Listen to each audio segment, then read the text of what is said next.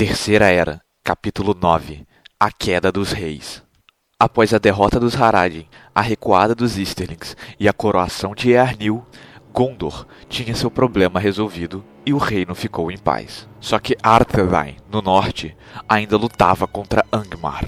Em 1974 da Terceira Era, o Witch King foi com tudo que tinha para Arthedain, e o reino não possuía forças para repeli-lo.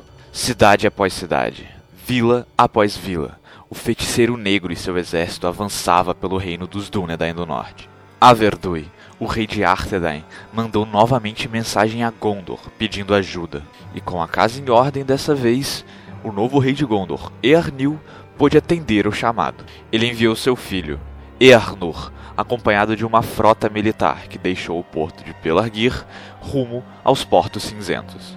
Mas essa era uma longa viagem e enquanto as tropas de Gondor estavam no mar, a capital de Arthedain já estava infestada por tropas inimigas e uma batalha fervorosa acontecia ali. A cidade de Fornos não conseguiu segurar as suas defesas dessa vez, pois o rei bruxo de Angmar passou os últimos anos estudando como quebrá-las e ele veio preparado. Após sua vitória, o Witch King estabeleceu um novo trono na cidade fortaleza de Fornost, e o último dos três reinos dos Dúnedain do Norte finalmente caiu. Arnor agora não passava de uma lembrança e uma sombra do passado. Quando Arthedain caiu, a maioria dos Dúnedain do Norte sobreviventes buscaram refúgio nos Portos Cinzentos, no reino de Lindon. Lá, eles foram muito bem recebidos por Kirdan, o Elfo dos Portos, e um destes Dúnedain era ninguém menos do que Aranath, filho de Averdui e príncipe de Arthedain.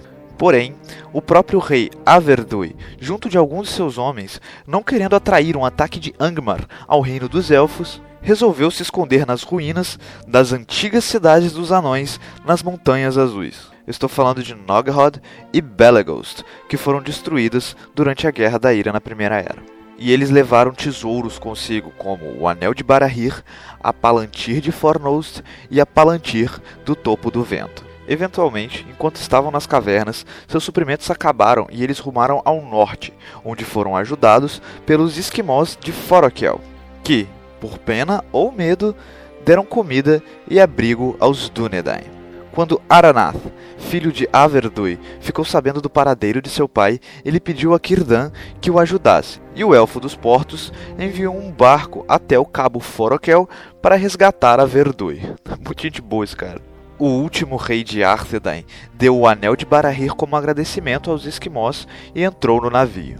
Porém, o navio élfico foi pego em uma tempestade, levando para o fundo do oceano Averdui e as duas Palantiri de Fornos e do Topo do Vento. Quando Earnur finalmente chegou com os exércitos de Gondor, os elfos ficaram impressionados com a força dos Homens do Sul. Era um exército como nenhum outro já visto em Eriador. Afinal, Gondor cresceu na guerra e se adaptou a ela enquanto que Arnor não possuía inimigos até a chegada do Witch King e ainda havia se dividido em reinos menores, com exércitos menores. Círdan, o elfo dos portos, impressionado com a força dos homens do sul, teve sua esperança renovada e se uniu a Earnur para derrotar Angmar. E até alguns hobbits arqueiros, ainda fiéis ao reino de Arnor, se uniram ao exército de Gondor, veja só você mas a moral do Witch King estava nas alturas. Que se foda. Pode vir homem e elfo, caralho que for que eu mato todo mundo porque eu sou foda, porra. E ao invés de se defenderem em suas muralhas, as tropas de Angmar encontraram seu inimigo no combate aberto. E obviamente essa merda estourou na cara dele, porque Earnur e os soldados de Gondor estavam mais do que acostumados a lutar em terreno plano. E assim, os Dúnedain do Sul devastaram seus inimigos. Os soldados de Angmar então recuaram, debandando de volta para a antiga capital de Arthedain. Mas já era tarde demais. Os cavaleiros de Gondor os seguiram, os cercaram e os abateram antes que sequer chegassem às muralhas. O Witch King então fugiu de volta para Angmar, de novo, para se esconder em sua casinha. Mas Earnur estava com sangue nos olhos e foi ele mesmo de ponta de lança liderando a sua cavalaria atrás do cara. Foda-se, Angmar! Foda-se Witch King! E pagou de doido, falou que ia fazer acontecer, falou que ia currar o Witch King no canto e os caralho. Porém, o líder dos Nazgûl era maroto, e quando os soldados de Gondor chegaram a Angmar, encontraram um contingente enorme de inimigos que havia ficado lá para proteger o reino. Outra batalha teve início, mas dessa vez o cenário não eram as planícies verdejantes de Arnor, e sim as tenebrosas montanhas de Angmar. E as coisas estavam ficando feia para os homens, que começaram a tomar um pau fora de casa. Foi quando, do nada, chegou Elrond com o exército de Rivendell ao resgate do príncipe de Gondor. E aí sim, as forças de Angmar começaram a tremer e ficaram meio desorientadas no campo de batalha o que forçava seu líder a aparecer e tomar a frente da situação.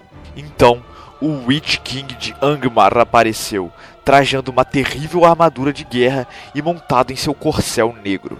Ele fez toda a diferença no campo de batalha, levantando a moral de suas tropas que agora resistiam de igual para igual. Porém, uma flecha élfica acertou seu cavalo, que caiu em um relixar de agonia, e o Witch King desapareceu no meio da batalha. Os Nazgûl não conseguem enxergar sem suas montarias, e os elfos sabiam disso e comemoraram.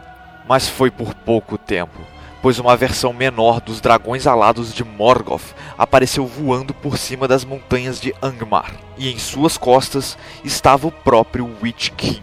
O feiticeiro negro planou pelo campo de batalha procurando por Earnur, pois queria matá-lo com as próprias mãos pela humilhação que ele o fez passar. Até que, finalmente, ele o encontrou. Quando Earnor contemplou o Witch King pela primeira vez vindo em sua direção em posição de ataque, ele ficou aterrorizado. Seu corpo estava paralisado com o pavor quando seu cavalo derrubou da cela, fugindo em desespero. Então, o Witch King avançou para atacar, mas foi travado por um ataque que repeliu seu golpe na velocidade de um raio. Um elfo se prostrava na frente do rei bruxo de Angmar e o desafiava. E esse era Glorfindel, herói dos dias antigos. Ele outrora foi senhor de uma das doze casas dos nobres de Gondolin, em Beleriand. Glorfindel havia caído em batalha matando o Balrog que perseguia Earendil e os outros elfos enquanto seu reino caía. Mas ele foi trazido de volta dos salões de mandos por ninguém menos do que Manwë, o Vala rei de Arda, com o objetivo de mandá-lo para a Terra-média e aconselhar os elfos durante a Segunda Era, no momento da confecção dos Anéis de Poder. E agora aqui ele se encontrava, em um terrível duelo contra o próprio Witch King. E a batalha entre os dois foi intensa, mas no final, Glorfindel saiu vitorioso. Porém, mais uma vez, o líder dos Nazgûl conseguiu escapar, abandonando Angmar e seus subordinados. E após a partida do Rei Bruxo, as tropas de Angmar ainda tentaram defender seu reino, mas foram rapidamente derrotados pelos homens de Gondor e os elfos de Rivendell e Lindon, que colocaram de uma vez por todas um fim às guerras no norte.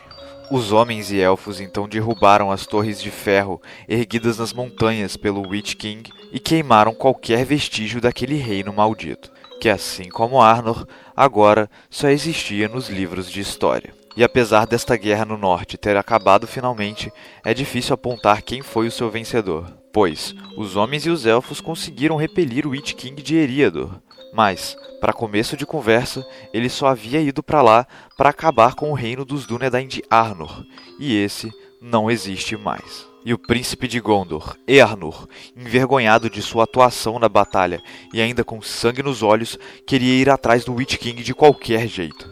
Mas Glorfindel o segurou e fez nesse momento a sua famosa profecia. Ele não retornará a essa terra. Sua ruína ainda está distante e não será pela mão de um homem que ele cairá. O falecido rei de Arnor, ou de Arthedain, Averdoi, que havia se casado com a princesa de Gondor, deixou uma esposa viúva e um filho órfão. E esse filho era Aranaf, que por seu pai era herdeiro legítimo de Isildur e por sua mãe herdeiro legítimo de Anarion. Os fundadores e primeiros reis de Gondor, filhos de Elendil, o fundador e primeiro rei de Arnor. Portanto, ele e consequentemente todos os seus descendentes possuem em suas veias o sangue dos reis dos Dúnedain do Sul e do Norte. Em 1976 da Terceira Era, Aranaf passou a viver com os poucos Dúnedain que sobraram pelo norte de Eríado, sem nunca fixar moradia em lugar algum. E eles se tornaram um povo misterioso, não se misturando com outros homens, e combatendo nas sombras as criaturas malignas que infestavam Eriador. E eventualmente, por conta disso, eles ficaram conhecidos como os Guardiões do Norte. E só um rápido adendo aqui, eu não falarei muito mais deles, pois eles não fazem muitas coisas importantes a partir daqui que impactuam muito na história, até pelo menos o nascimento de Aragorn, que só vai acontecer daqui a uns mil anos, então eu vou deixar eles meio de lado, mas saiba que eles estão lá no norte, ok? Siga em frente. Em 1980 da Terceira Era, os Nove Nazgûl se reuniram novamente em Mordor, sob o comando do Witch King, que estava com bastante raivinha de Ernur, o príncipe de Gondor. E então, lá na Terra Negra, eles começaram a esquematizar os seus plots em segredo. Mas enquanto isso, você lembra dos anões de Moria, liderados por Durin III na Batalha da Última Aliança? Então, eles agora eram comandados por Durin VI. E nesses últimos quase dois milênios que se passaram sem a ameaça de Sauron, os anões exploraram bastante as suas minas e, com a ajuda do Anel de Poder, descobriram riquezas imensuráveis os anões de Khazad-dûm se tornaram o povo mais rico de toda a Terra-média, e quando alguém falava em Moria, riqueza e luxo vinham à mente. Porém, em sua ganância, os anões cavaram fundo demais na terra e acordaram um Balrog de Morgoth, que provavelmente havia fugido por onde ficava o Túmno após a Guerra da Ira e o fim da Primeira Era. Esse terror do mundo antigo dizimou o povo de Durin VI e matou muitos anões que viviam em Moria, inclusive o rei, destruindo completamente a sua cidade subterrânea. No ano seguinte, Nain I, o filho de Durin VI, tentou entrar escondido em Casa Dum e recuperar o anel de poder no corpo de seu pai, mas também acabou sendo morto pelo Balrog, que agora, entre os anões, ficou conhecido como a Ruína de Durin. E os anões que escaparam da tragédia em Moria se dispersaram por Rovanion, e o neto de Durin VI, Train I, fundou a cidade dos anões de Erebor, no sopé da Montanha Solitária, em 1999 da Terceira Era da Terra-média. E lá, escavando a montanha, os anões descobriram a Arkenstone, uma pedra preciosa como nenhuma outra jamais vista na Terra-média. A pedra encantava os corações de todos os anões, e ela se tornou o símbolo da realeza do povo de Durin. E as sete casas dos anões, que nunca antes na história haviam se unido, juraram chamar de rei o portador da Arkenstone e segui-lo quando a hora chegar.